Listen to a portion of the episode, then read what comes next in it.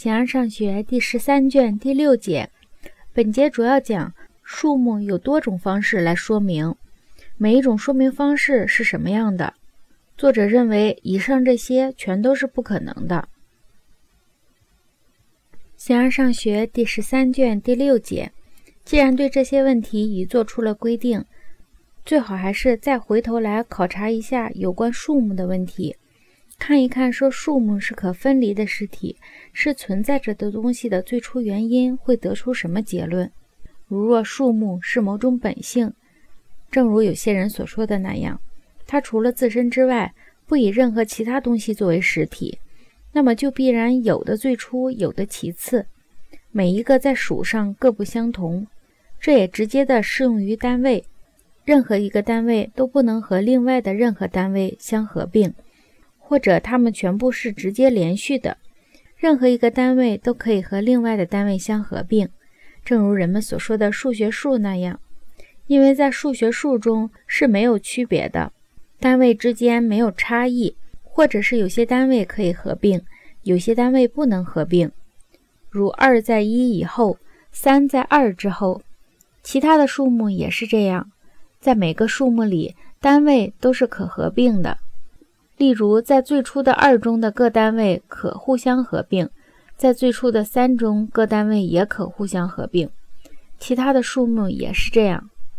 不过，在二自身中的各单位和在三自身中的各单位却不能合并，其他的连续数也是这样。所以，计算数学数目，在一之后是二，即另外的一加于前一个一之上；三则是把另外的一个一。加于这个二之上，其余的数目也是这样。理念数则是在一之后是另外的二，而不含最初的一。三则不含二，其他的数目也是如此。一种数目像我们开始所说的那样，另一种则如数学家们所说的那样。这里所说的是第三种。此外，这些数目有的和事物相分离，有的则不分离，而是在可感事物之中。它们不是如我们在开始所讨论的那样，这些可感事物是由寓于自身的数目所构成的。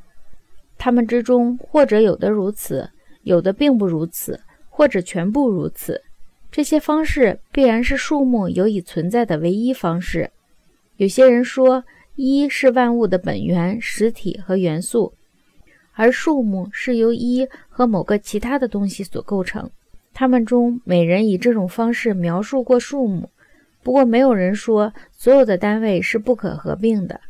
这是很有道理的，因为从以上所说的来看，也不可能有其他的方式了。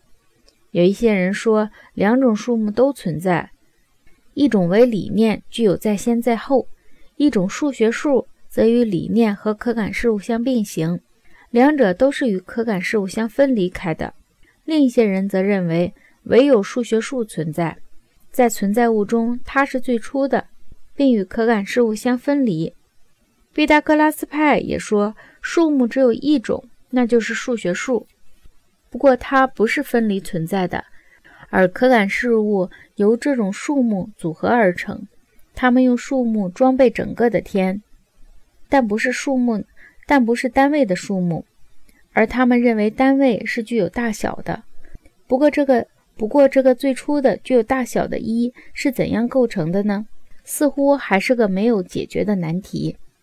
另外的人则认为，唯一存在的是原始数，也就是理念数。某些人把它看作是和数学数同等的。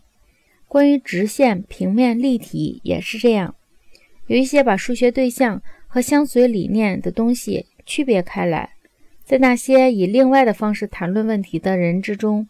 有的以数学的方式来谈论数学对象，他们并不把理念当作数目，甚至说理念并不存在。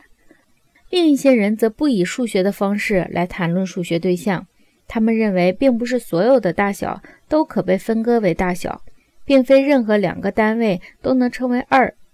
除了毕达哥拉斯派，所有说一是存在物的元素和本源的人，全部都设定数目由单位构成的。